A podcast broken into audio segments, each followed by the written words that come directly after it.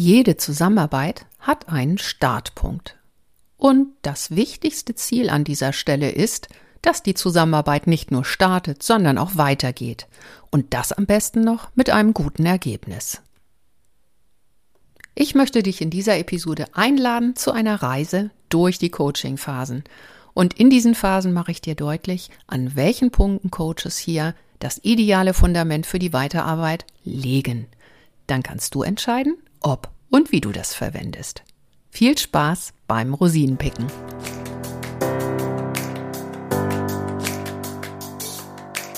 Mehr ach so als ISO. Willkommen zu dieser Hörreise für selbstbewusste Managementsysteme. Hier geht es darum, wie Menschen und Managementsysteme ticken und bremsen und wie du sie gut und wirksam miteinander verbindest. Ich bin Susanne Petersen, deine Reisebegleitung und wünsche dir viel Spaß und ach so's mit dieser Episode.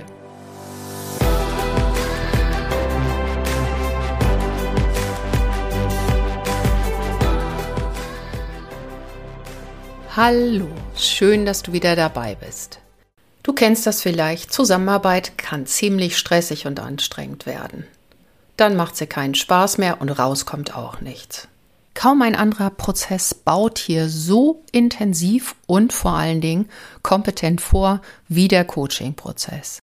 Hier werden zum einen die typischen Erwartungen und Bedürfnisse von Menschen, zum anderen aber auch die klassischen Hürden und Fallen rechtzeitig und vorab berücksichtigt.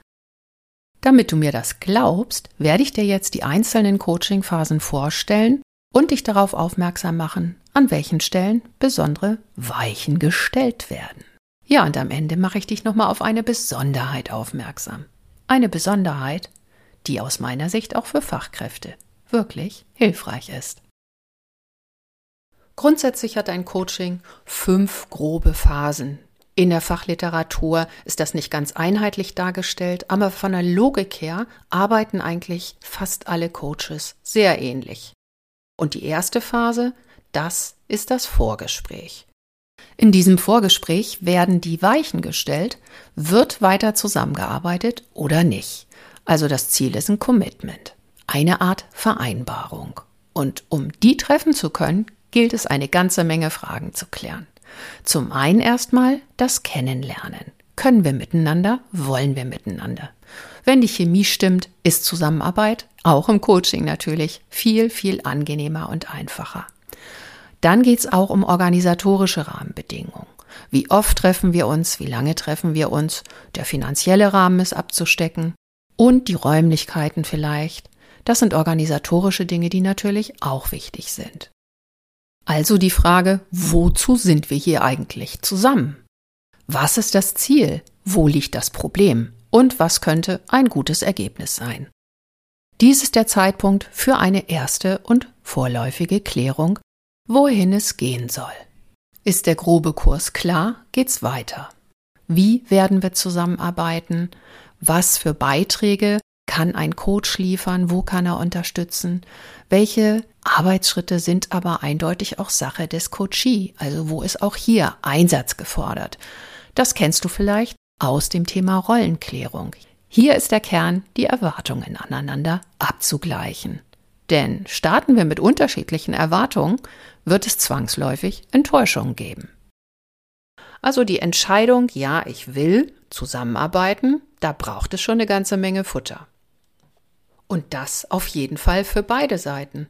Auch ein Coach möchte wissen, mit wem habe ich es ihr zu tun, kann ich mir vorstellen, dass das eine gute Arbeitsbeziehung wird und vor allen Dingen kann ich mir vorstellen, bei diesem Thema, bei diesem Anliegen auch wirklich gut zu unterstützen.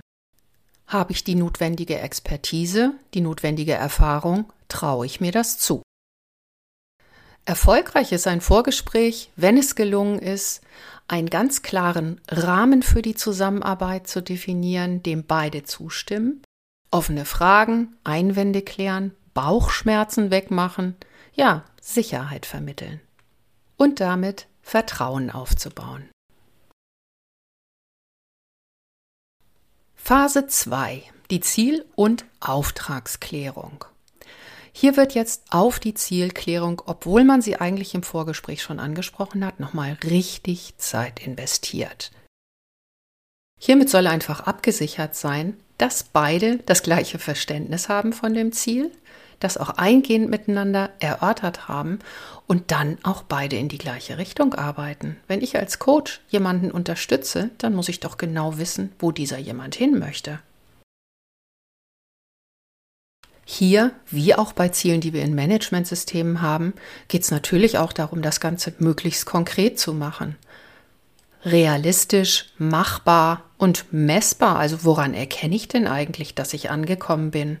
Und für den Coach, woran werde ich am Ende auch gemessen? Auf jeden Fall wissen dann beide Parteien am Ende, worauf sie ihre Kräfte ausrichten können, also der Fokus ist klar, und worauf sie stolz sein können am Ende. Das ist doch nicht unerheblich, oder? Ja, und an dieser Stelle muss ich mich jetzt ein bisschen disziplinieren. Ziele ist wirklich ein unglaublich spannendes Thema, gerade auch für Managementsysteme, für die Motivation, für die reibungslose Zusammenarbeit. Und genau deshalb werde ich jetzt hier die Kurve kriegen und versprechen, hier gibt es später eine weitere Episode. Die nächste Phase ist nochmal eine Phase der Bestandsaufnahme. Im Fachchinesisch heißt sie auch Anliegen oder Kontextklärung. Und hier kommt es darauf an, einfach nochmal zu schauen, unter welchen Bedingungen denn eigentlich das ungewollte, unerwünschte Verhalten, das Problem entstanden ist. Denn man verhält sich ja nicht nur einfach so, sondern in der Regel gibt es ein Umfeld, einen Kontext, Verhältnisse, Personen, die hier in dieser Situation zusammengespielt haben. Und das alles aufzuschlüsseln und klarzustellen, was hatten wir genau für Ausgangsbedingungen, was hatten wir für Mitspieler, welche Aktionen und Reaktionen waren da, welche Gefühle wohl möglich auch und welche Geschichte hat vielleicht dieses Thema auch? Hier gibt es eine ganze Menge Fragen, die sich stellen lassen, um nicht nur das Thema, das Anliegen oder Problem, sondern eben auch das, was drumherum war, zu verstehen. Und das Ganze mit dem Hintergedanken, dass ich genau damit im Grunde schon erkennen kann, wo konkrete Lösungsansätze sein könnten oder wo wohl möglich auch schon Dinge versucht wurden, mehr oder weniger erfolgreich. Also hier greift man ein Stück weit auf die Lerngeschichte zurück und kann wohl möglich auch Ressourcen und Erfahrungen und Lösungsansätze aufdecken, die so auf den ersten Blick gar nicht sichtbar sind. Nachdem jetzt so viel geforscht, analysiert und verstanden wurde über diese Ausgangsbedingungen ist es gar nicht so selten, dass an der Stelle häufig auch nochmal das Ziel angepasst wird. So, jetzt kommt Phase 4. Nachdem also im Vorgespräch geklärt wurde, dass man miteinander zusammenarbeiten möchte und in welchen Rahmenbedingungen, mit welchem Fahrplan und so weiter und durch die Ziel- und Auftragsklärung ein ganz klarer Fokus auch im Raum steht, also eine Zielgröße, auf die gemeinsam hingearbeitet wird und in der Anliegen- und Kontextklärung alle möglichen Einflussgrößen und ihre Wechselwirkungen deutlich geworden sind, kann jetzt endlich das richtige Coaching losgehen, also die Arbeitsphase. Hier geht es jetzt mit Riesenschritten in Richtung Lösung und Ergebnis. Es müssen Methoden und Wege ausgewählt werden, ausprobiert werden, gegebenenfalls auch mithilfe neuer Wissensbausteine und Kenntnisse, die dann der Coach serviert. Und dabei wird immer darauf geachtet, was war denn das Gute im Schlechten, im Problem und was sollte wohl möglich auch bewahrt werden. Außerdem wird natürlich auch geguckt, wer ist gegebenenfalls von dieser neuen Lösung betroffen und könnte diese Person wohlmöglich die Familie oder die Teamkollegen Einwände erheben oder im schlimmsten Fall sogar gegen anarbeiten. Hier werden also auch Reaktionen und Risiken vorweggenommen und mitdurchdacht. Nun lässt sich in so einer geschützten Situation natürlich viel planen und ausprobieren, aber der entscheidende Schritt ist, wie schaffe ich das, das auch in meinen Alltag zu übertragen? Das kennst du sicherlich auch aus Trainings, Schulungen und Workshops. Im letzten Schritt der Phase 4 geht es also nochmal um die Frage, was wird gebraucht, was kann helfen, das neue Verhalten tatsächlich auch im Alltag zu verankern und wer kann auf welche Weise wohl möglich auch helfen dabei. Der allerletzte Schritt, die allerletzte Phase ist die Abschlussphase, also am Ende des Coachings. Wenn beide das Gefühl haben, das Ziel ist erreicht, dann wird nochmal gemeinsam zurückgeblickt und reflektiert. Es werden vielleicht nochmal die Learnings herausgearbeitet, aber auch die offenen Enden oder weitere Aspekte, die vielleicht nochmal bearbeitet werden möchten. Und der letzte Schritt ist natürlich das Feedback. Das Feedback, die Bewertung des gemeinsamen Coaching-Prozesses, des Ablaufes, der Zusammenarbeit und natürlich des Ergebnisses. Einfach um daraus zu lernen. Das sind Schritte, die sind dir nicht neu. Bei jedem PDCA-Zyklus kommt nach dem Tun immer auch das Reflektieren und besser werden. Das ist im Coaching nicht anders. Auch hier wird geguckt, entspricht das Ergebnis unseren Erwartungen und wenn nicht, Komma, Punkt, Punkt, Punkt. So, das waren sie jetzt, die Coaching-Phasen von 1 bis 5. Vielleicht ist dir ja an der einen oder anderen Stelle aufgefallen, dass sich hier deutliche Parallelen zeigen zu der Zusammenarbeit, die du in deinem Unternehmen als beratende Fachkraft praktizierst. Und vielleicht hast du auch schon an der einen oder anderen Stelle Ideen gehabt, wo du nochmal genauer hingucken möchtest. In jedem Fall sind diese Phasen, so wie ich sie dir jetzt hier aufgelistet habe, natürlich variabel. Wenn ich eine Person kenne, die ich coache, dann muss ich sie nicht mehr lange kennenlernen. Und auch die anderen Aspekte lassen sich je nach Situation und Person und Anliegen wahrscheinlich variieren. Ein Punkt hatte ich dir jetzt noch versprochen, der das sogar noch unterstreicht nämlich die Erkenntnis, dass diese Phasen sich nicht nur auf den Gesamtprozess des Coachings beziehen, sondern auch auf jede einzelne Coachingsitzung.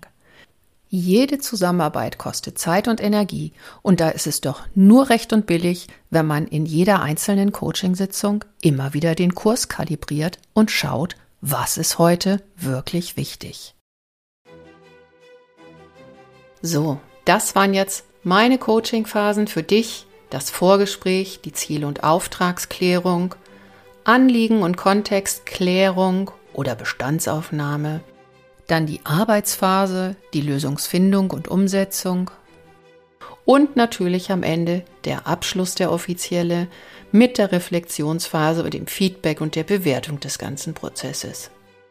Jetzt würde ich mich natürlich freuen, wenn du die eine oder andere Rosine in Hinblick auf deine Zusammenarbeit herausgepickt hast ich habe natürlich auch Highlights. Meine ganz persönlichen Riesenrosinen erinnern mich immer wieder daran, mit Erwartungen und mit Zielen sehr transparent und sehr sorgsam umzugehen. Und ich habe es schon angekündigt, die eine oder andere Phase werde ich auf jeden Fall noch ausführlicher behandeln, weil hier so viel Wertvolles enthalten ist. Das kann man unglaublich schlecht in so einem großen Überblick darstellen alles. Dann wird es zu detailliert.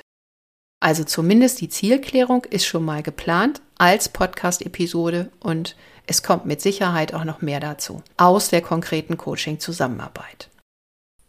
Und das war's auch schon für heute. Mit mir, ich bin Susanne Petersen und ich freue mich, wenn wir uns wieder hören. Ausnahmsweise in drei Wochen. Bis dahin wünsche ich dir eine wunderbare Zeit. Lass es dir gut gehen, ich halte es genauso und bleib selbstbewusst.